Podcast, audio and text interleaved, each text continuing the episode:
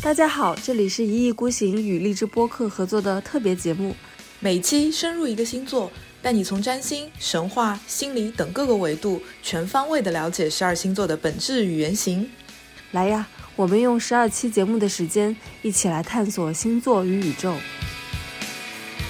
除了自我个性的展现之外，它还有一个最大的一个特质，其实就是创造性。狮子座最大的创造力就是创造了他自己。其实他是需要爱的，但他的表现形式有的时候可能会让人遭到反感，然后他得不到鼓掌。然后他就会枯萎。如果两人在有争执的时候，其实狮子座特性挺明显的，就是他真的是不会低头的那种。哪怕他的身体其实已经在跟你拥抱或者是认错了，但是他也不会跟你说对不起，我错了。我你有没有觉得，其实狮子座他的最终最终目的地就是不要太去在意别人的评价。所以其实，在你现在的星图里面，就是无论你什么星座掉在狮子座，或者说狮子座守护了你的哪一个宫位，可能对那个宫位来讲，都是你需要去做自己的那个宫位。请订阅我们吧，人群拥挤，不要走散。对喽，我们的线下占星课程正在火热招募中，如果你对课程感兴趣的话，请搜索我们的同名公众号“一意孤行 Detached Radio”，了解一下我们的课程详情哦。嗨，大家好，这里是一意孤行，我是福林，玄学艺名福林，对，玄玄学资深爱好者福林，然后 A K A 单口相声 King，我们就就直接就开始说，因为狮子座，我个人感觉，因为我原来是金，我就是金牛座嘛，其实我一开始就是十几二十岁的时候，我特别不喜欢金呃那个狮子座，为啥呀？就金牛跟狮子太不一样了，嗯，因为我觉得狮子很很装，但是现在就是有了一些了解什么之类的以后呢，就是年纪渐长以后，就是你发现狮子座。其实是非常可爱的，我特别理解你，因为我之前是完全看不惯金牛的，后来也是随着年纪渐长，发现金牛原来也是很可爱的。金牛和狮子真的很不搭哎，就如果放在星盘的话，金牛是二宫嘛，狮子是五宫嘛，二宫五宫刚好九十度相刑啊，所以就是 风马牛不相及的两个星座。你贝拉，如果你的来访者就是你，如果说没有学占星或者是没有深入了解的话，你会觉得狮子座是一个。怎样的一个星座？我不能说狮子座的坏话，因为我自己月亮是狮子。在车上的时候跟福林还还说，我就说。狮子座永不低头，有错不低头，没错也不低头，任何情况绝不低头。对，就是我我我比较小的时候啊，就是可能那个自我还没有怎么开发，然后别人看到我的时候都觉得我像那个巨蟹座，也觉得我像天秤座，就是这种最柔软的、最容易被欺负的星座，就很容易套到我头上。但是我感觉就是这些年比较自我比较开发了以后，哎，大家看到我就是会觉得我的火象气质就很重，哎，就会感觉我是那种什么呃。狮子啊，白羊的那种能量，看来我已经活出了月亮狮子本狮的 形象特质。贝拉说的那个那个点，我也我也很有共鸣。就是我的上升是狮子，呃，因为一月份回北京工作了，然后我前段时间发现我在办公室原来被大家看作是办公室的毅力镜，我的所有新同事他们就觉得我是毅力镜形象，然后讲话很毒舌，然后表表情很高冷，然后我都没想到原来好像是不是。就是年纪大了之后，我开始真的活出狮子座的这个上升狮子的自我，嗯，对我觉得很神奇。所以其实就是我觉得大家对狮子座还是有一些。所谓的刻板印象嘛，就是提到狮子座就会觉得啊，狮子座很招摇过市啊，然后或者说我们会觉得狮子座的呃很爱刷存在感啊，很爱出风头啊，然后会觉得如果用一些褒义词，可能就会说啊，他们能量很强啊。可是用一些负就是比较呃贬义的词，我们可能就会说啊，狮子座的人很爱卖弄啊，很孔雀开屏啊。其实我觉得就是大家如果了解一些占星学的基本知识的话，就会知道狮子座其实在。呃，占星学里是很特殊的，因为狮子座的守护行星是太阳。那大家知道，其实太阳是呃占星学里肯定是最重要的一个元素嘛，所以其实一个能够被太阳所守护的星座，肯定是很独一无二的。所以其实我自己现在也越来越觉得，狮子座的意象其实比大家看到的要。嗯，丰富很多吧，或者说深刻很多吧，并不只是说只是爱卖弄啊、刷存在感那种。他其实给我的感觉是，是有一种过度自信那种感觉，嗯，有 ego 会很大。因为呃，狮子座的它的原型其实就是狮子嘛。那狮子其实无论在神话还是在呃各种这种这种这个艺术作品里面，其实狮子都会跟那种王权啊、王者啊这样的形象给合在一块儿嘛，所以其实就会给人那种自我感特别特别。强的那种那种状态。我们上期节目里不是讲了那个呃巨蟹座嘛，然后巨蟹座在神呃希腊神话里的守护守护的那个神是月神阿尔特弥斯嘛，然后其实像呃狮子的话，它的守护神就是日神阿波罗，所以其实巨蟹和狮子我感觉就刚好就是一阴一阳，一柔一刚，一一一内一外，就是刚好其实是。对对对对对，就其实刚好是呃，就是性格的非常相反的两个面相，所以其实呃，我们做这个星座专题到第五期嘛，其实我们讲的这些星座，它其实是是会有一些内在的成长含义在里面的。就比如说，我们可以回顾啊，像白羊座，我们就会说啊，他就像一个初生牛犊不怕虎的那种小孩儿，然后就是各种作战嘛。然后到了那个金那个金牛座的，哎，就是想要一呃获得一些好吃的好玩的好看的那些东西，然后能够让自己生活啊生存下去。然后到了那个双子座的赫尔墨斯，然后他其实也是一个小孩的形象嘛，但是他开始学习啊，开始抖机灵啊。然后到了这个月神阿尔特弥斯巨蟹座，那么他其实就是回归到自己的潜意识，然后去获得一些安全感之类的。那么其实到了狮子座的这个太阳。阿波罗其实他的人物形象就是你已经汲取到了足够的养分，然后你已经知道了你自己是一个什么样的人，所以到了狮子座那边，其实他要做的事情就是要把自己的个性给彰显出来，要把自己给活出来。所以他其实本身这些星座之间，为什么我们要按照呃这个黄道十二星座的顺序来讲，是因为它本身就有一个嗯有一个发展的一个内在规律在里面。而且其实我们在讲到白羊座、呃金牛座、双子座的时候，其实我都在反复提及，我说这些星座其实并不是那么高级的星座啊，高级这个词不好，就是他们这些星座本身的诉求其实没有那么的崇高，对吧？你看金牛座就是好吃懒做，对吧？双子座呢，可能就是三分钟热度，什么都学一点，什么都学不精。然后其实到了狮子座，它毕竟是第五个星座嘛，它其实从等级上来讲，它其实已经比前面几个星座要高级一点了，所以它并不是大家理解的，就感觉好像很肤浅、很爱卖弄。其实并不是啊，我觉得它还是呃比大家想象中的要稍微深刻一点。它其实就是一种自我个性的展现嘛。而且其实除了自我个性的展现之外，它还有一个最大的一个特质，其实就是创造性。其实狮子的那种。个人的创造能力是很强的，但是我觉得就很蹊跷啊，就是我们今天提到那种创作能力很强的星座，其实大家都不会谈及狮子座的。提到什么创造性很强，我可能会想到什么双鱼座啊，就这种感觉很艺术化的那种星座，就绝对不会想到狮子座的。狮子座的一个创造力的一个发展的一个。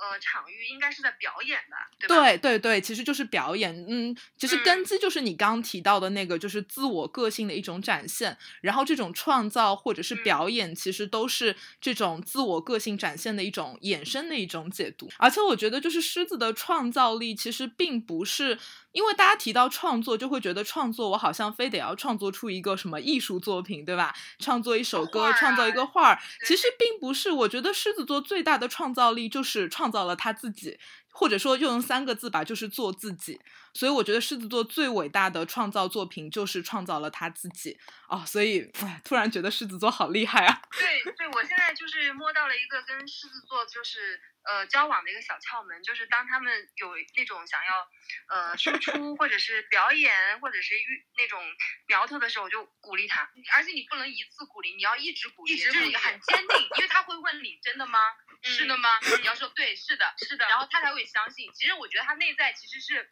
呃，他之所以自己的那个。创造没有被展现出来，其实是他内在其实有很多怀疑的，而且就是你要就是很认真的跟他说，然后他就会表演，然后他就会觉得很很好。不过月亮狮子的我，就现在自从面对了自己月亮狮子以后呢，就变得脸皮愈愈发的厚。我记得有一次跟小林探讨，就是说，呃，现在我要去寻找朋友的话，我朋友的三个标准，其中我的一个标准是我希望我的朋友可以每天夸奖我。他他非常平静的说，每天都有人贝拉这么说，每一个人。找贝拉算完之后，都觉得人生开阔了，开悟了。他已经觉得他都听习惯了，所以他没有录下来给你。不是是这样，那个呃，福林就以后可以跟你约个全盘啊，就福林原从来没有找你看过盘，嗯就是那种呃细细碎碎的那种都没有啊。他就问我这个找你看，我说我说你你就去，没有任何问题。嗯，然后完了以后，你会觉得这个画质真他妈值。你俩合在一起就是拉皮条无敌了吧？没有皮条是你们拉不下来的吧？我以前脸皮没有这么厚，真的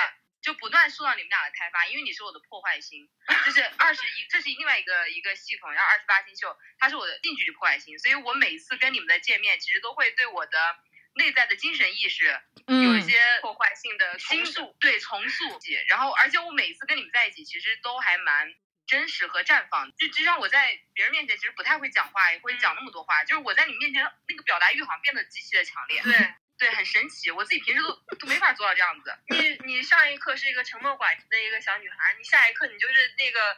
脱口秀上面的 king，真的。顺着顺着你们刚刚讲的那个那个点啊，就是我继续要为狮子座来证明啊，今天我是狮子座代言人，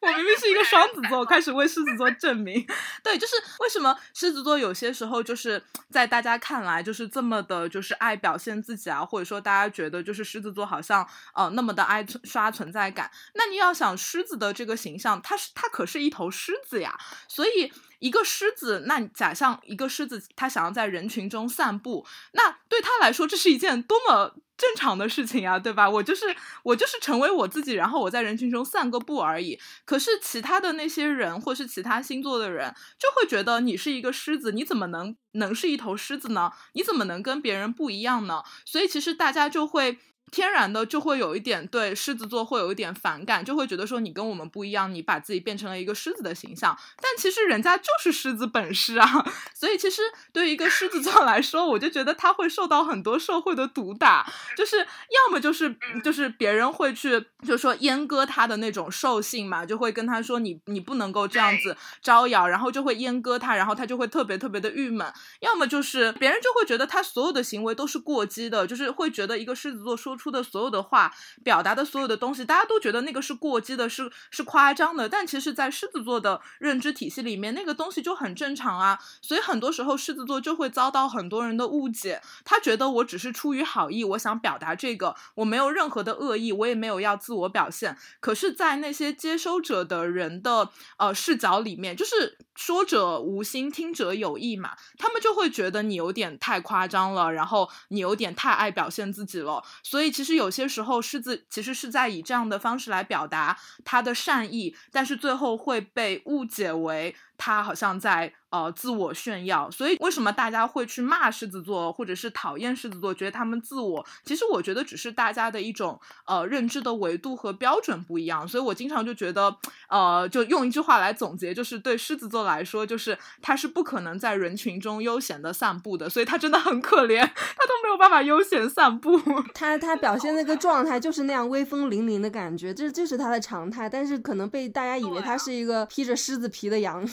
而且你要想，其实一个狮子，当他去自我表现的时候，无论他是去表演，还是去创作，还是他真诚的做自己，其实他都很真实嘛。而且就是呃，狮子座其实跟其他所有的星座一样，其实他也都是很需要别人来赞扬他，或者是能够得到别人的喜欢的。可是因为狮子座本身他很强势嘛，所以他经常会表现出一种比较自信和骄傲的。形象，然后别人就会觉得说你怎么那么自我呀？然后别人就会天然的就觉得一个狮子座是不需要被表扬、不需要被宠爱、不需要被拥抱的。所以其实狮子座很多时候就会很孤独，因为他明明也跟其他的星座一样是需要被拥抱、被呃被鼓励，然后被被关怀的。可是就因为大家天然的讨厌他自信和骄傲的形象，然后就不会去关心他。所以我就觉得很多狮子座，特别像我这种月狮子的人，在自我还没有开发的时候，我就很容易抑郁啊，就会觉得说，为什么别人就不来关心我，不来爱我，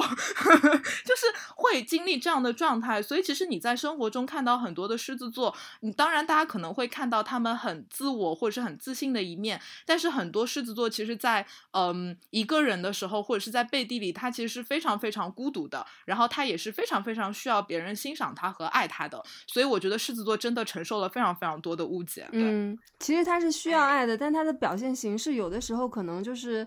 呃原生的一个状态吧，就是可能会让人遭到反反感，然后他得不到鼓掌，然后他就会枯萎。然后，哎，我看到那个《内在天空》里面有一句话说，那个狮子座表现出来的一个很呃一个特征就是拿破仑综合症，就是自大傲慢。而且我觉得这个其实是群众的投射呀，就是很多人就会觉得这个东西就是你自大，但其实人家真的没有啊，很多时候只是。你作为一个他者的一种误解而已嘛，而且我觉得狮子，因为它本身的那种骄傲嘛，或者说它天生的性格就是比较骄傲和自信的，所以其实很多时候，呃，这种骄傲也会阻止他去提出自己的需求。就是一个狮子是很难，呃，低下头来跟你说我需要爱，我需要关心，我需要赞扬。所以我们经常就会说自尊心，呃，那个狮子的自尊心很强嘛，就是他的确很骄傲，所以他没有办法低下头来跟你表达他需要这些东西。所以，一个狮子座表达爱的方式和呃，我觉得其他星座，特别是像巨蟹啊一些水象星座表达爱的方式，真的非常非常的不一样。而且，我觉得很多狮子座，因为他可能对自己的这种模式不了解，然后他又长期的可能被别人觉得他太自我，然后他慢慢的就会忘记，其实自己也是有那种情感需求，然后就会越愈演愈烈，就会嗯恶性循环吧。对啊，所以我会觉得一个狮子要呃真正成长成一个。呃，健康的一个个体，我觉得很多狮子座其实中间都会。走过一段孤独之路吧，就是好像我觉得，呃，一个狮子它可能会比其他很多星座都容易在比较年轻的时候去进入一种孤独的一种状态。他只有真正的看到自己，知道自己需要什么，然后他才可以慢慢的在成长为他自己。所以我觉得狮子座就很伟大，就像我一开始说的，他真正的创造物就是他自己嘛。然后他真正的就是把他自己给创造出来，然后中间会经历一些阴影啊，一些孤独啊，然后最后成为了。他自己啊，比如说我，我现在就问一下，就亲密关系中，狮子座如果说要表达对呃对方的喜爱，他们通常会怎么表达呢？会主动跟对方说你要夸我吧？就是他不会这么表达，但是你能感觉到那个气场和意思。就是如果狮子座对一个他毫不在乎的人，他是完全不会示弱的，他也只有在自己比较喜欢的人面前，他可能会稍微示一点点弱，但也不是。呃，你以为的那种示弱，对，但是呃，就很有意思。我觉得是在亲密关系里面，呃，日常的生活当中，如果你们俩感情在好的状态的情况下，就是狮子座很柔软的、很温柔那一面会展现给你的时候，就非常的让人着迷。对，如果两人在有争执的时候，其实狮子座特性也挺明显的，就是他真的是不会低头的那种。我们刚刚也提到这个很明显的特性，哪怕他的身体其实已经在跟你。拥抱或者是认错了，但是他也不会跟你说对不起，我错了。而且狮子座在对你好的时候，他不需要你同意。就是我对象对我就是这样子，比如说他点外卖，他根本不会问你说你想吃什么，他就是问你，如果你没有答案的话，那我帮你定了。很渴望他为你做的那个决定，最后是可以得到你的赞赏的。是的，所以比如说我对象在给我点完外卖的时候，然后我会夸这个外卖啊，这个盒子好好棒，然后你给我留言，我看到了，好开心，然后各种的夸，然后他会觉得哇，太满足了。虽然他也不会表达，就是很明显，但你能感觉到啊，他很需要这样的。肯定和夸奖，而且我觉得就是其实大家也不要觉得狮子座好像就是天生就是那种就是好像一定要把自己的很多魅力什么展现出来，就是其实你要想每个人的能量都是有限的嘛，所以当他去拼命自我展现的时候，他肯定是希望得到回馈的。所以为什么狮子座所守护的五宫被我们称之为恋爱宫？哎，我觉得真的就是我很不能理解，大家喜欢恋爱宫，为什么不喜欢狮子座？它不是同一个东西吗？对，就是像我们今天。提到五宫恋爱宫，我们就会说，恋爱其实就是一个你散发自己的魅力，你把自己的才华，呃，那个你的、你的、你的创作表现出来，然后你吸引到别人，别人才会跟你谈恋爱嘛。狮子座其实也是这样呀，他把自己的才华魅力展现出来，其实是希望你可以看到他的魅力，然后能够给他回应，给他赞赏，然后嗯，然后给他支持，然后让他能够更有自信。其实他的本质是一模一样的呀。所以就是当大家讨厌狮子座的时候，请想一。想你是不是也讨厌恋爱宫？就是其实刚刚提到那个狮子座的原型嘛，就是其实可以给大家讲狮子座这个星座它为什么呃就是成为了十二星座之一嘛，它其实也是跟那个我们之前提到的神话故事有关。然后我觉得这个比较值得聊，是因为。他身上有那种狮子座的那种原型啊，这故事非常非常的简单啊，就是还是跟那个宙斯和他的私生子有关。就是宙斯他有一个私生子叫赫拉克勒斯，就是宙斯跟一个凡间的女子所生下来的一个孩子。但这个孩子生出来以后呢，就是一如既往的遭到了宙斯的老婆，也就是赫拉的那种嫉妒嘛，所以赫拉就想尽办法想要把这个呃赫拉克勒斯给除掉。但是赫拉克勒斯呢，就是从小我们把称之为。大力神嘛，所以他从小就是力大无穷，所以就是赫拉怎么着都没有办法把赫拉克勒斯给弄死。所以后来呢，当赫拉克勒斯长大以后，他就想要成为这个奥林匹斯山的这个。呃，希腊神嘛，但是赫拉就不同意，说如果你要成为一个神的话，那我要给你很多的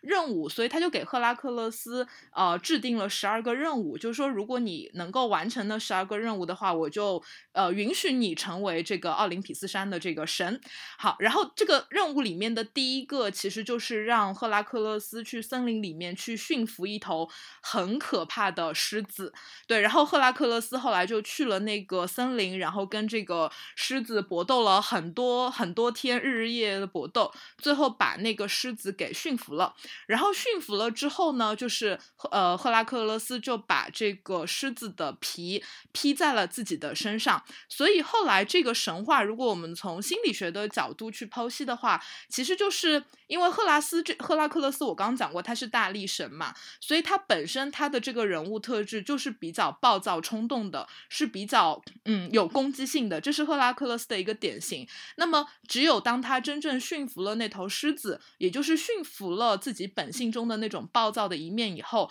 然后他把那个狮子的皮披在自己身上，他才成为了一个完整的一个人。所以，呃，后来就是宙斯为了奖励那头狮子，然后就把那头狮子升上了天空，成为了我们今天所说的狮子座啊。所以，其实今天像这样子的一个狮子座的一个原型的故事，它其实讲的是。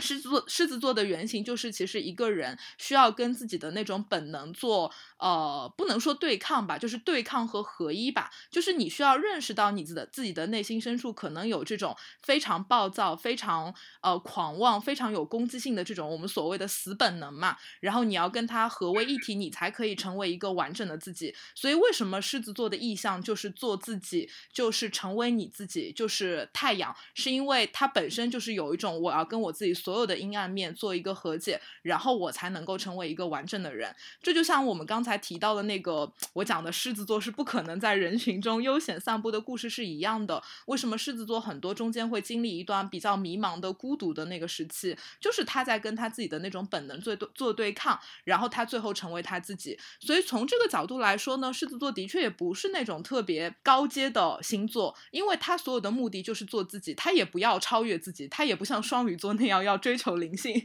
超越自己，他觉得做自己就可以了。所以今天我们提到狮子座，提到五宫，我们就会说这是一个二十岁的宫位，这是一个很快乐的、很轻松的宫位，这是一个跟娱乐、游戏、啊自我魅力的施展相关的宫位。它就是特别的青春，就是像一个人二三十岁的这种花，就是花季的那个时期啊。所以就是我觉得，如果你从这个意向去理解狮子座的话，你会觉得狮子座其实真的是那种生命力很旺盛，并且很可。爱的那种星座哦，天哪！我现在不想录播客，我想回去谈恋爱了。听你说完以后，我觉得我好想成为狮子座啊！可是我的星盘里面好像一点狮子能量都没有。但是五我武功还可以，但不是狮子的那种快乐，是双子的快乐。就感觉就是做一个纯粹的狮子座，就是可以体，就是也不用去管他人，就是可以。完全的去满足自己的一个自自我的一个价值那种感觉，嗯，是啊，就挺好的呀，就也没有什么不好呀，只是说我觉得的确不是所有的狮子座他都有这样的自知之明，所以有些时候无意识的可能会把狮子座比较负面的特那个特质给表现出来。对，没错，我我其实挺就是因为我对象我到现在认识一年了，然后刚刚这个你在讲的过程当中，然后我对应了很多我我们俩互相了解的小时候的经历啊，然后各各种过程。然后他狮子座，他属于特别明显的一种，因为他自己的个人性格其实很远离人群的，你们也见过，就是因为他其实好像在人群里面获得不了他想要的一些东西，他觉得很孤独，那我还不如就远离这个烦恼。嗯，然后同时在远离烦恼的这个过程中，他反而自己会变得迷茫，嗯，因为他需要他他他做自己的过程，他其实需要跟大家在一起的，做做做融合，做连接。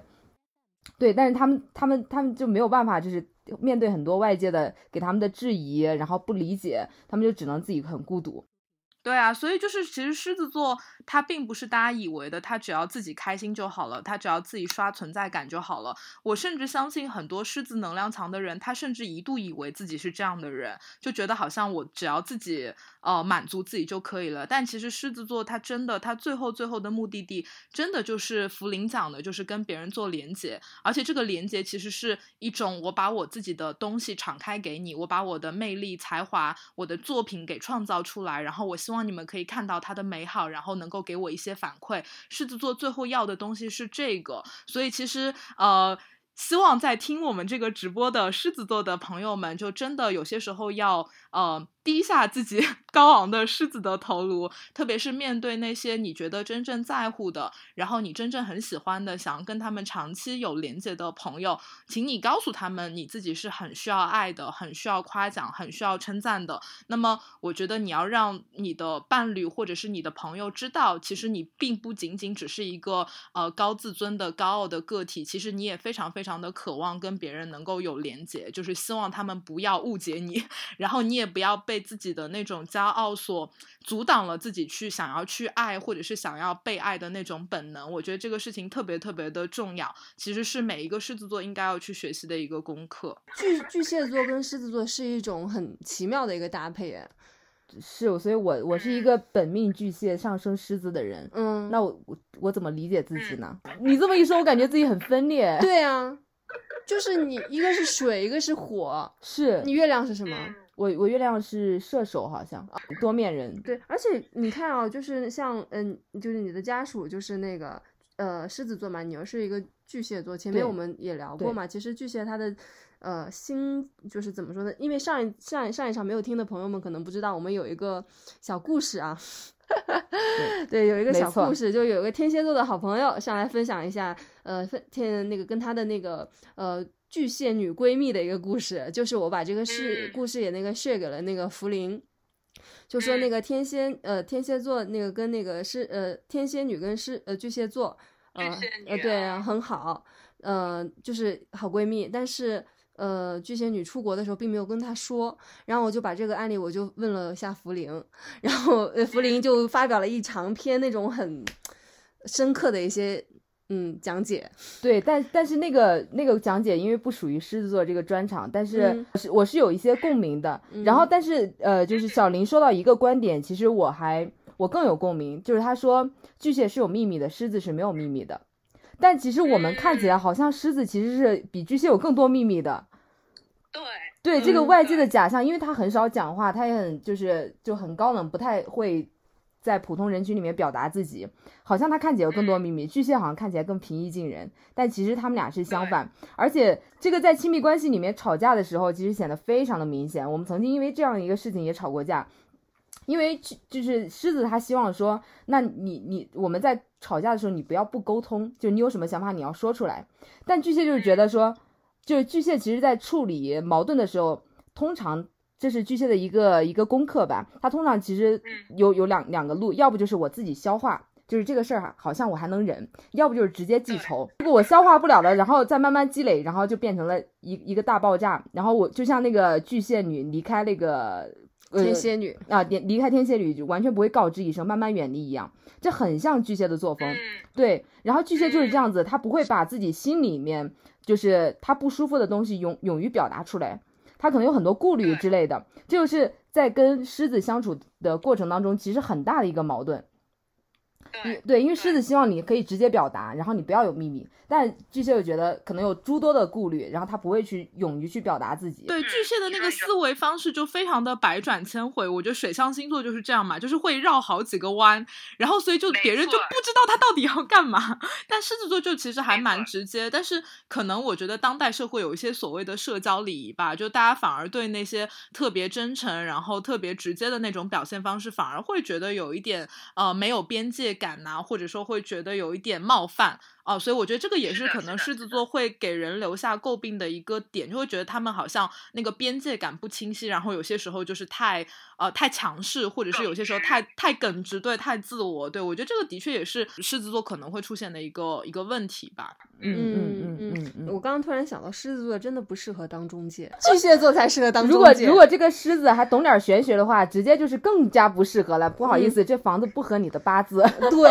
啊，这房子就是那个对，就是跟你就八字犯冲。你是买房子买疯了？不，我突然想到嘛，哦就是那个你前面说，嗯、那个巨蟹的一个以及跟狮子的那个沟通方式、表达方式，我脑子里面马上有了一个面想，就是最近在看嘛，然后就接触了一些中介，但有一些中介他的感觉就是很。就知道你想要什么，就是嗯说话的话，他不也不会说，呃，直接跟你说这个，他是会点你一下，点你一下那种感觉。嗯就所以嗯说，王福林你就很适合当中介。然后，但是狮子座呢，就是会那种，你要不就这个吧，要不就那个吧，然后就就没有任何的那种更深邃的一些对于人性的一些探讨。对，对是的，没错。哦，真的是，就是我要什么就是要什么，就是没有没有没有其他的。他们，但是他当销售、当中介也有点好处，就是他热情，但这个热情是没有分寸感的，可能会把 购房的人给吓跑。再说回来，我觉得狮子座其实还有一个傲娇的特点在，就是在朋友和感情里面，就是他比较信任的人面前叫你猜，就是你猜我在想什么。这个特点特超级明显，就是他可能是他的傲娇或者是高贵。对，如果你猜中，这才表才代表你懂我。如如果你一旦猜中，他会非常开心。嗯，对，他会非常开心。但是就是我们大家都就是在这个社会里面，就是大家都觉得你你让我猜，我他妈谁有精力跟你猜？但是真的狮子座，他的特点就是他很喜欢别人去猜他的心思。对，因为他真的很高啊，因为因为你们知道，就是呃，那个狮子座的守护神其实是太阳神阿波罗嘛，然后在希腊那边有一个很著名的阿波罗的神庙，然后在那个神庙外面其实就刻着一句话，叫“人类啊，了解自己吧”，所以这就是一位非常非常高傲的一个神明，然后基本上就是，其实我们现在想到一些希腊的神，其实大家很容易马上就会想到那个阿波太阳神阿波罗嘛，而且就是呃，还有点时间可以跟大家讲讲那个阿波罗的那个关于阿波罗的一个神话故事，就是嗯。大家知道，就其其实之前我们给大家讲那个希腊神话的时候，我一般都会说，哦，阿弗罗狄特他是希腊神的名字，然后但是他到了罗马那边呢，他叫维纳斯，对吧？然后这个赫尔墨斯是希腊的名字，然后到罗马那边呢，他叫那个莫丘利。那其实像阿波罗他就很特别，因为他在希腊和罗马神话里面他都叫阿波罗，你看是他是不是很特殊？对。这样对子，他很特所以只有他一个人吗？对对对，其实就是因为，嗯呃阿波罗他其实也是他跟那个月神阿尔特弥斯是孪生姐弟嘛，然后所以他们俩一个是日神，一个是月神，然后就宙斯都还挺喜欢这姐弟俩的，但是他们俩其实不出意外也是私生子嘛，所以赫拉也都很讨厌他们俩。然后阿波罗其实大家现在看到一些呃就是艺术的一些作品的话，其实就会看到阿波罗的经典形象其实就是右手拿着一把里拉琴，然后左手拿着金球，然后他也经他也是那种很精通射箭啊，他的音乐修养也很好啊，而且阿波罗是奥林匹斯最英俊的神，就是甚至我听到一种说法，就是说后来就是。哦，到了那个耶稣基督嘛，就是为什么后后来很多人画那个耶稣基督的那个形象，其实你去细看，你会发现他跟阿波罗还蛮像的，因为他们就觉得阿波罗的那个又很英俊，然后又很有那个各种各种才能的那种形象，其实跟呃信徒眼中的那个宙斯呃不是那个耶稣的形象会很像嘛，基督的形象会很像啊、所以就会拿过去啊，这个就是插一插一嘴。然后为什么阿波罗就是他在希腊和在呃罗马神话里他的名字是一样的呢？就其实呃罗马不是没有神话，罗马其实是有它的神话的。就比如说宙斯在希腊神话里叫宙斯，在罗马神话里叫朱比特嘛。然后朱比特其实并不是后来为了去改名而出现的一个神，本来在罗马神话里就有朱比特，就有普鲁托，就有莫丘利，但只是说罗马人他其实没有给那个神话写很多的故事，他们可能只有一些祭祀的仪式之类的，但是没有故事，所以罗马的神话其实就没有怎么传播开来。但是希腊神话里故事很多啊，你看宙斯和这么多女人发生 爱恨情仇的故事，就是这个罗马人后来就是移花接木嘛，他们就把自己原来就有的神又套到了那些就是希腊的神身上。但是套完以后呢，其实最早的时候在罗马的神话里面是没有阿波罗这个神的。但是当时在公元前三四百年的时候，罗马就是发生了瘟疫嘛，然后当时那些文学家、哲学家什么的，然后就觉得说。可能是因为我们的神话故事里面没有那个医药神，然后他们就去翻那个希腊的神话，就发现哦，阿波罗其实他又懂音乐，然后又懂那个射箭，然后他还还能够治疗瘟疫什么的，然后就会发现，哎，阿波罗功能很多啊，那要不我就把他引进作为这个医药神吧。所以阿波罗最早是以医药神的身份进入罗马的，而且他们当地人因为当时那个瘟疫很严重嘛，所以他们就觉得说，要不我们就不要改名字吧，就是还是把它叫阿波罗吧。所以阿波罗就最早是以医药神的身份进入了罗马，然后而且巧的是，呃，他当他们引进阿波罗以后，真的两年以后那个瘟疫就。结束了就消失了，所以大家就对阿波罗崇拜有加嘛。然后他们又去翻希腊神话，发现哦，原来阿波罗精通艺术，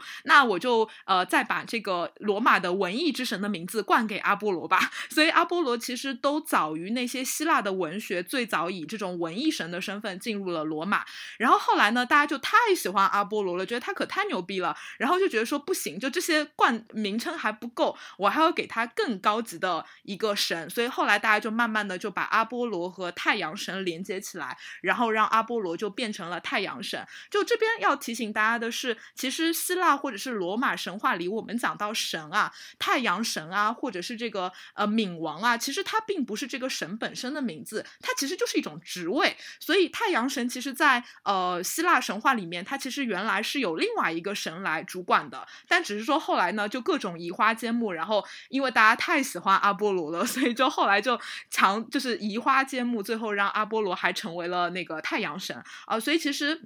呃，因为罗马的神话对后来的这种宗教、艺术、文学都产生了很大的影响嘛，所以其实一直到现在，我们其实我们提到太阳神，我们就会想到阿波罗，我们根本不会想到就是他原来其实是有呃别的名字，比如说第一代太阳神就叫赫里俄斯，但是我相信可能很多人甚至都没有听过这个名字，都不知道原来太阳神是有一代、二代的，那阿波罗其实是二代太阳神啊，所以就你能看到，就是阿波罗这个神本身就是很特殊的。而且他一直都受到人们的敬仰啊，所以就是像呃阿波罗所守护的狮子座这样的一个形象，它本身也会带有这种比较高傲的、比较自我的气质，就没办法，人家牛逼啊，人家又会艺术，对吧？又会又会这个又会那个，啥都会，那人家就是有高傲的资本啊。我觉得我在看那个准备这期狮子座的过程中，就看了一些呃可能跟阿波罗啊，或者说跟狮子座相关的一些呃神话故事以后，我觉得就其实还是对狮子座有了一些新的。认识吧，就觉得其实人家真的挺不容易的，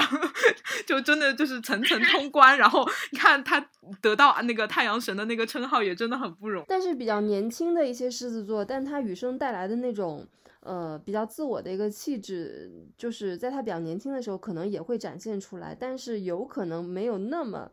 被他周围的人所喜欢。但是他年纪渐长了以后，也就是说在社会中摸爬摸爬滚打毒打了以后，就是不是会。稍微的那种真正的展现出一种雄狮的风范，就比较低调或者干嘛的，有这种可能吗？我觉得还比较难哎，因为我觉得就是首先，我觉得。有自知之明的狮子座 其实并没有那么多，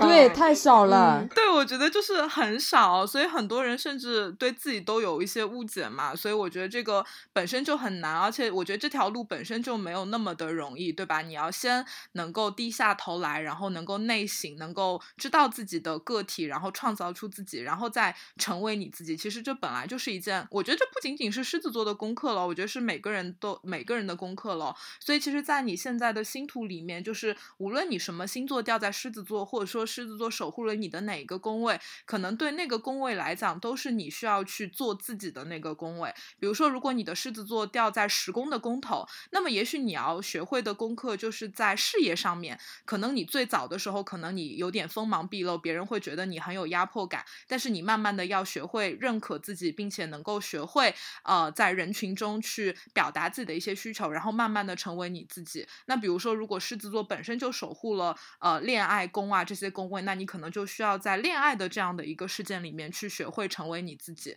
所以我觉得狮子呃一样嘛，我们每期都会提到，就是不是说你是太阳月亮在狮子，你才有狮子的能量。每个人的星图里都有狮子的能量，只是说呃它所激发的你的人生的面相是不一样的。但是你总有一个人生领域是需要像狮子一样去呃成为你自己，然后能够面对自己的一些暴躁呃愤怒的。呃，内表就像那个赫拉克勒斯一样，就是你要跟他做斗争，然后你后面可以骄傲的把狮子的皮囊披在自己的身上，告诉别人我就是这样的一个人。是刚才讲这个话题的时候，然后呃你在讲故事，我突然想到《狮子王》这个电影，呃，那那个辛巴，然后他小的时候就是很任性，然后对外面的世界很好奇，然后被被坑害，然后出去了，然后在那个迷茫的过程当中，然后找到了哦，原来属于我自己作为国王的责任。然后又回回归，然后热爱自己的这份大地，照顾照顾好自己这份子民。其实有一点点像我们所说狮子座，他要走向自己最终归宿，去找到自己做自己的那个过程。就那个故事的演绎，其实有一点点像，因为我很喜欢这个电影，对，然后也是我看的第一部动画片，所以刚刚你在描述的时候，我就想到，哦，辛巴的这个成长过程，其实跟狮子座要走到最终的自己的终点还蛮像的。我你有没有觉得，其实狮子座它的最终最终目的地，就是。不要太去在意别人的评价，我觉得是一部分吧。但是我觉得狮子座，我觉得其实，在不在意别人的评价之前，你要做的第一步是你学会在意别人的评价。对，就是你首先要要知道你的内心深处是需要被肯定、被赞扬的。然后你认可了这件事情，接纳了这件事情之后，我觉得最后的一步其实是你有一天发现，其实这些东西也不那么重要。所以我经常跟那些狮子能量过重，或者说难焦点在狮子座的人，我就会跟他说，你要学会的功课其实就是你要放下你的自尊心，因为自尊心真的没有什么。那么大的意义，就是你要什么，你要去表达。你如果你真的想要一个东西，你需要去坚持，你不要一直都那么的高傲。对我觉得这个可能是对于需要剔除一些狮子座能量的人来说的一个功课，就是你最后要呃告诉自己说，就是你的那种魅力其实自己肯定就可以了，而不是说一定要让别人来评来肯定你。我觉得这个是最后的一步，但那之前一定是你要首先意识到自己有这样的需求嘛，就一步一步来。有道理。今天群里面的朋友们都开心疯了。对，别夸了，别夸了，就就就觉得夸太多了，就夸的他们都高兴死了。对，不好意思了，一帮狮子座，你们有什么不好意思的？这是你们应得的。这个马屁精，我代表狮子座，谢谢你的肯定。你看，你我这毛捋的还可以吧？捋捋的特别好，捋的特别好，狮子狮子很满意。接下来有没有一些那个，嗯呃，其实也差不多了吧？还有什么要补充的吗？没有的话，就邀请听众们上来分享一下。会不会刚刚这样捧完之后，大家有点不该不太敢讲狮子，就觉得哇，真的太好了啊！我要回去陪狮子座的女朋友了。嗯，对，回去夸了，回去猛劲儿夸了。嗯，真的，我今天今天很有启发，就是在聊的这个整个过程当中，其实我我我真的有觉得，我我离他好像理解更近了一点点。对。因为本身就是我，我可能本命是一个巨蟹，然后他是狮子，其实两个人确实就是性格差异超级大，然后在相处的这个过程当中，真的就是一点点互相在靠近，就因为每个人都完全不一样，然后在每一次吵架过程中一点点拉近一点，一点点拉近一点，这当然这是在你们的三观基础和你们对爱情的信念很坚定的情况下，是的，然后今天真的学习到了，谢谢贝拉老师。拜拜，朋友们，拜拜！你要去陪他了是吗？对，回去回去夸夸我的狮子座。去吧去吧，嗯，对他真的他真的太可爱了，狮子座真的太可爱了，嗯，对，非常值得爱。一会儿你还出来玩吗？朋友们都可以遇到这份爱。一会儿你们还出来玩吗？我我不出去玩了，我我我我回家谈恋爱了。啊，去吧去吧去吧。嗯嗯，好，可以出来在小河边谈恋爱呀。呃，不了不，我就要回家好好夸。很好。好 的好的。我准备好一百个夸吧。拜拜拜拜拜。咸鱼咸鱼。夸的太厉害了。那你自己就作为狮子座，你觉得有有没有什么缺点？缺点就是会看不到一些东西吧，因为太太过于注重自己认可的东西了，就膨胀起来就是谁都不认的那种。我我记得那个那个内在的天空还是哪本书，就是说他不是每一个星座都会讲个故事嘛，然后他说狮子座是那个什么一个摇滚乐队，在演出的，然后下面有很多他的粉丝什么的，这个就是狮子座最喜欢的场景。然后狮子座就是那个乐队的主唱什么的，然后他会说这个星座的困境什么，就是说这个乐队可能从美国来到中国演出了，下面台下一个人都不认认不得他，这个就是狮子座最噩梦的地方，我觉得特别的形象。就对于一个狮子来座来说，就是如果说你上了舞台，或者在大大家面前，然后你呃很认真的讲了一番东西，但是没有一个人反回馈你，给你反馈，那真的太噩梦了。嗯，那你谈恋爱，我再八卦一下，你谈恋爱的时候是怎样个状态啊？我觉得狮子座可能有的时候谈恋爱就是喜欢谈恋爱的这种感觉，或者说是在这段关系中的自己的感受，而不是说。一定要非要这个人不可，嗯，然后或者说是对方能够给到他足够的回应就好了。嗯，大陆不是，并不是我，但是我也经常被朋友骂，我经常被朋友骂这一点，就是我朋友总说，我跟他们聊天的时候会叫什么凡事转我，就是说，呃，聊到什么东西，因为我自己习惯是拿自己的解决方式去给他们建议，但是在他们看来就是我在讲自己的事情，就是他们可能更。但其实我是在真的出自好意去给他们一个解决方案，但是他们听起来就是觉得你讲的是你自己的故事，跟我有什么关系？我当然是期望他们从故事当中去悟他们应该怎么做，事情就很难受。然后他们就觉得，哎呀，你们狮子座真的也听不得别人讲话，就是啊，什么都讲自己的。我说不是的，就是是我只是我想要去帮你，只是说我先讲了一个自己的故事。你哎，我有突然想到啊，有一个很好玩的一个话题，就是。怎样才能真真正得罪一个狮子座呢？如果你懂得没有我多，还要强行想要试图来压制我，对，就是如果我是专家，你必须要听我的。如果你在提一些蠢的问题，然后还不听别人劝，我会 我直接炸掉。就即使我在服务行业，对啊，你做广告的，你怎么你那你你跟你的客户？我做广告的会我会我会经常被客户哄，客户说大陆不要生气了，我们这个问题不是这样的。我无论我无论到哪家公司都是那种就是。有时候不是装逼啊，不是凡尔赛，但是真的时候，有的有的时候老老板会说你虽然很强，但是要管理自己的情绪。我说哦，好的。就如果客户不可理喻，或者客户在耍脾气，我 OK，我可以哄。而且就是哄女生，就是如果纯哄、纯出毛、纯顺毛、纯聊情绪都 OK。但是我不能接受的是非专业的人试图要去 challenge 一个专业人士，这个是我接受不了的。嗯，如果你只是有情绪了，不开心。或者想耍甲方架子，这都 OK，没问题的。我这方面很油的，但是如果一旦到了专业领域，如果你想跟我装逼，真的不行。我不知道其他师资怎么样，但是我的确自己是这样。哎，你这个是对客户的嘛？你这是对客户的嘛？但如果说你对同一个 team 的其他同事呢？脑爆脑爆的时候，如果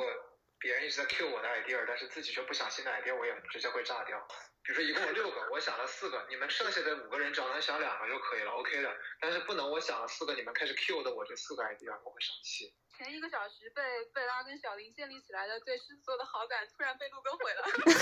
我是反向嘉宾，谢谢。但但但是但是问题是你，比如说有有六个 idea，你贡献了四个，所有的人都在重复着你之前的 idea，这不就是因为你的那个价值被认可了吗？你可以这么去解释，所以我会去理解和吸收他们认可我的这一层。但是如果他们没有产出，还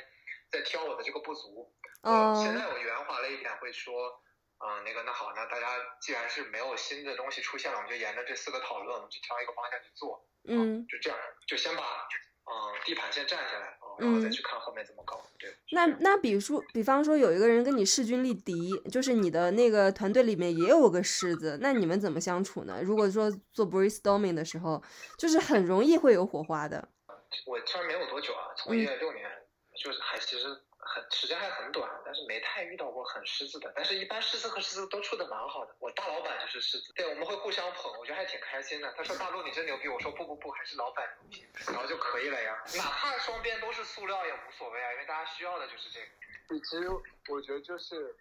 强者之间都是互相欣赏的，只有菜鸡才互啄。咸鱼，如果是你的话，你觉得你最容易被得罪的一点是什么呢？跟他们是一样的吗？就是刚才讲的这个，就是原则性的东西你不能碰啊。就如果说有团队里面，或者说是即使是有上级，他知道我的原则是这个，他还是要来，或者只要要来 challenge 我这个东西的话，我会很生气的。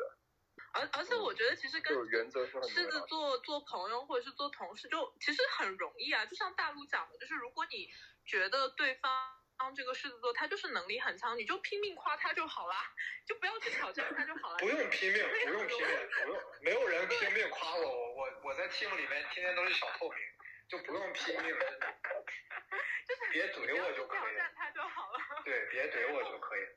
对，因为因为狮子座也不会跟你来阴的，就是跟你就是耍很多的小心机什么，所以其实我觉得还是比较好相处。然后在生活中，我遇到那种狮子座的朋友，我会觉得说，呃，你怎么判断一个狮子座朋友喜欢你？就是当他来问你要。就是他会跟你说，你看我是不是很厉害？就是你，你就马上就知道他其实很喜欢你啊，就很容易，真的很很容易跟狮子座相处。真的，我我很喜欢在做到一个事情的时候去找我朋友说，就是，呃，就是我是不是很厉害？啊，第二层就是稍微别扭一点，狮子说就是会说自己的反话，就是说，哎呀，我这个哎不行，一点都不行，好菜，然后然后就骗对面夸你，然后你知道有的时候对面就会说，哎呀，你这个还没有很强，别这么说了，但是跟我很熟的人就开始翻白眼，说对对对，你很菜，别说了，然后。然后过一会儿再补一句说啊，你这个还是很强的，就是就是，反正我就长期索要正反馈，觉得自己面子下来了之后，我就会去骗他们去夸我，就是，但是就是很坦白的说，狮子座真的会做这样的事情，就是不惜一切的去让大家夸自己啊，有各种手段。C C 上来你要讲什么？是要吐槽吗？吐槽狮子吗？我真的是完全听不下去了。但是我先声明，其实我自己水星、金星还有婚期都在狮子。嗯其实我的就是在小的时候，某些狮子的特性还蛮明显的。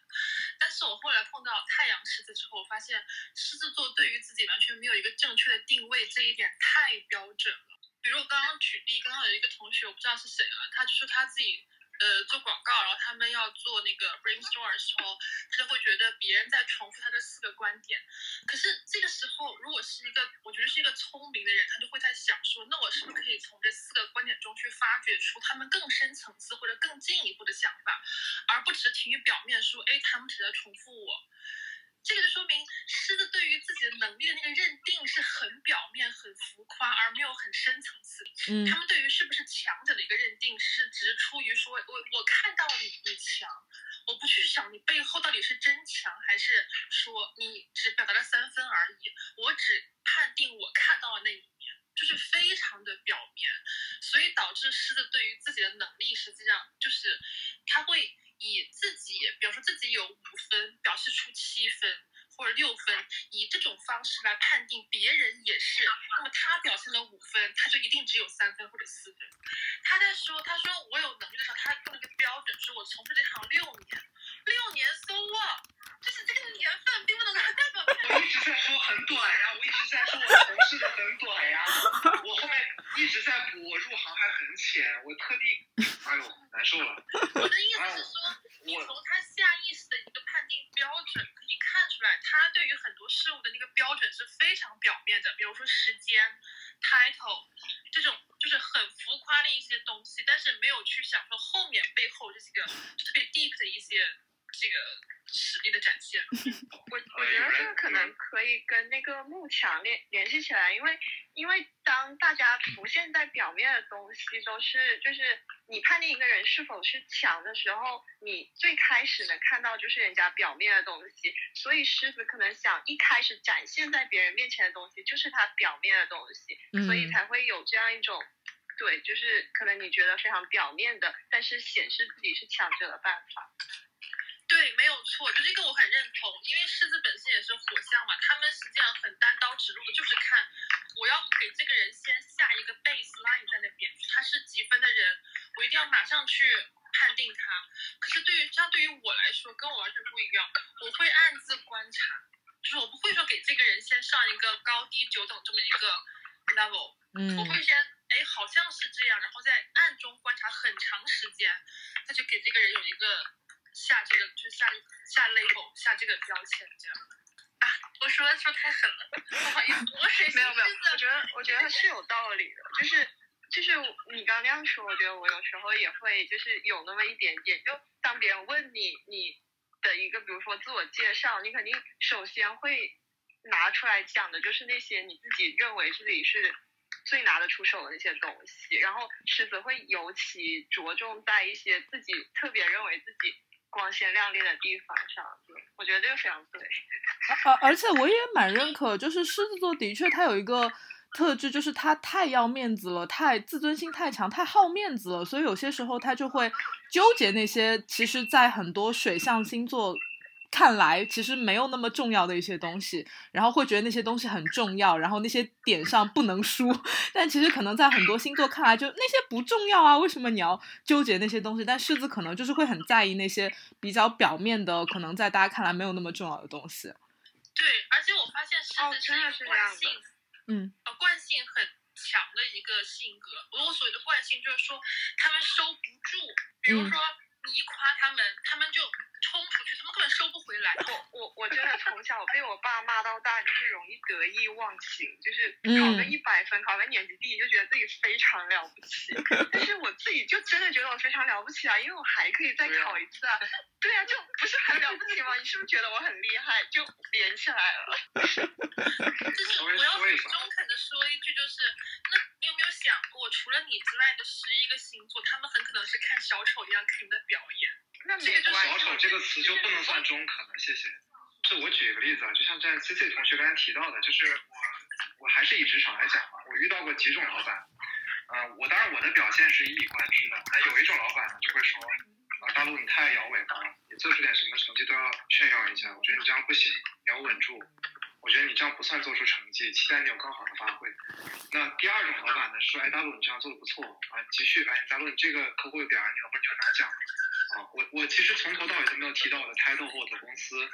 我只提到我自己从业时长的时候，也只是后面加了一句还时间还很短。我先客观的说一下这个事情。第二就是，我只是说有这样两种老板，我的这个行事风格从头到尾就一定会有人觉得我是小丑，也一定有人会觉得这样不错。但事实上，我自己成长和发挥比较好的地方是第二种，而第一种我很难受，呃，后面也跟那个老板闹得很不愉快。那我觉得像 C C 提到的这两种特性。正和反可能就是如之砒霜，无之蜜糖。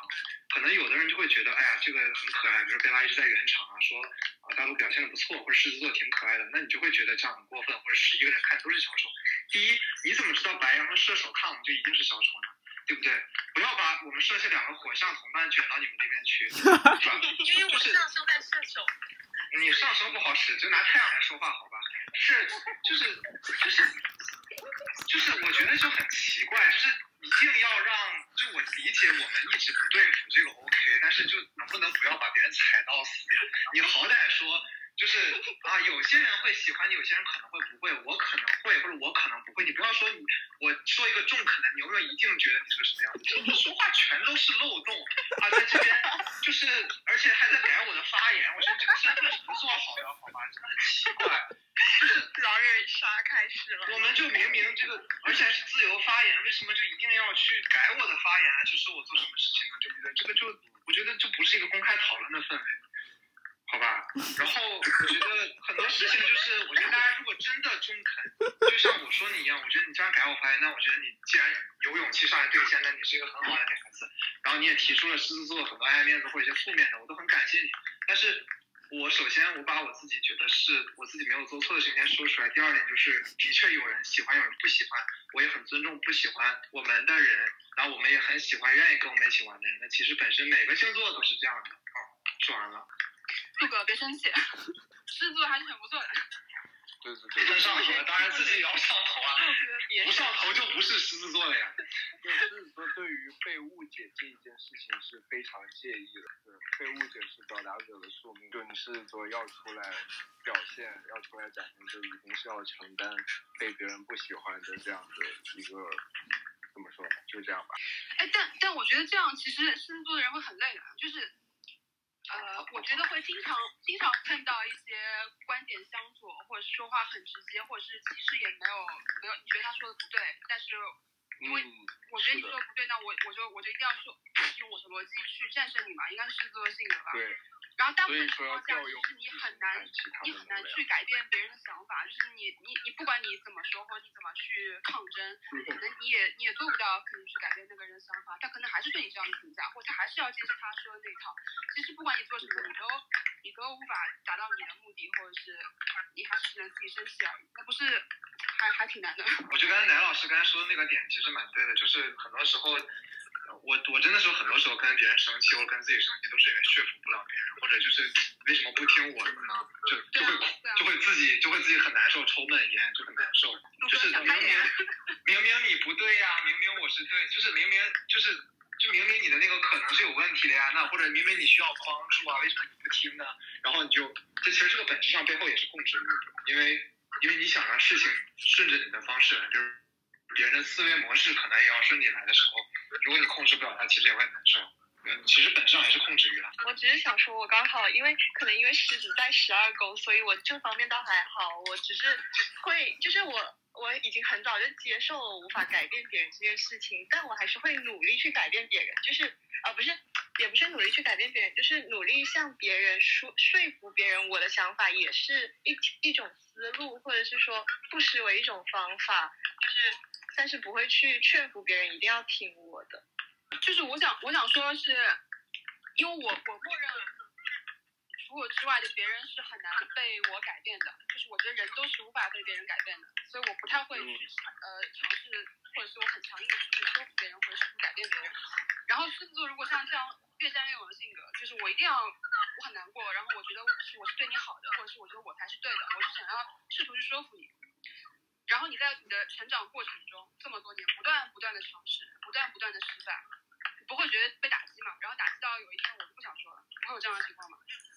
嗯会啊，我会啊是呃日狮月秤嘛，嗯然后之后因为我月秤的话，就是会尽力的去平衡我自己，然后和对方之间的想法。我会努力的，就是让他的想法跟我的想法之间达成一个比较微妙的平衡点，能让他尽量的去满意，然后我也去满意。明白。好，Kenny 你说吧。哦，没有没有，我我我其实就想说，就是我还是蛮赞同刚刚呃那个小姐姐说的，就是呃我不知道，就是因为我我太那个我狮子在八宫嘛，然后、嗯然后会觉得说，嗯、我我其实最开始也会就是在前几年真的就是会很怎么讲，就是会觉得是为了别人好，然后就强强强制性就是把自己的想法强加在别人身上，说，哎，你这么是对的或怎么样。但后来我是会慢慢去发现这么是不对的，然后最开始也会去生闷气，会觉得说为什么他不怎么去做。但是我后来是发现，就是说每个人其实是不一样的，没有必要就是一定要按照就是你所谓的那个对的方式，然后去嗯告诉人家。嗯因为每个人活法是不一样的，他的性格也不一样。那可能对他来讲，他的那种性格或者说他的那种生活方式，是他自己觉得是最好的。那所以说，其实后来我慢慢的对自己也呃，其实也是妥协。我觉得现在其实对我来讲，对方听不听，其实对我无所谓，因为那个根本就不会影响到你任何事情。然后我在想，嗯、echo 一下刚刚陆哥说的，就是他那个观点啊，我会觉得说，其实。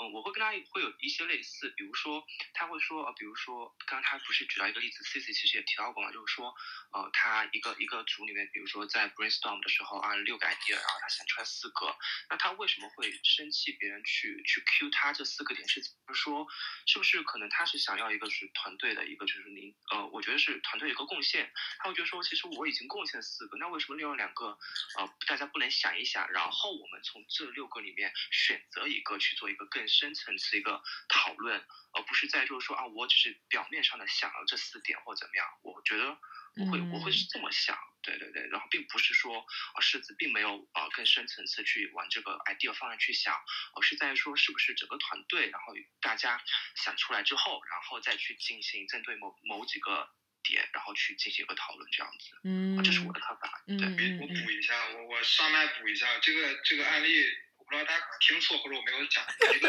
brainstorming，当一个 brainstorming 只有四个 idea 的时候，四个都是我想，就是黑板上写了四个是我写的一二三四，然后就大家开始不想了，开始去 cue 我的 idea，我是是这样一个过程。我不是说我六战其四，我我去无视了其他人两个想的什么东西，我只想捕获这四个。是的，是而，是而是当一个讨论只有我在贡献力量，而大家都在 cue 我的 idea，我会觉得第一我很孤独，第二你们的力量和贡献在哪里？其实是这样，而不是说我我看不起其他只给了两个 idea 的人，而是我看不起不给 idea 只在 Q idea 的人。可能我没有讲明白吧，那是我的问题。好啦，我们今天两个小时的直播结束啦，下周四我们同一时间处女座专场，等待大家上来连麦。好啦，拜拜大家，嗯，拜拜，下周见，拜拜。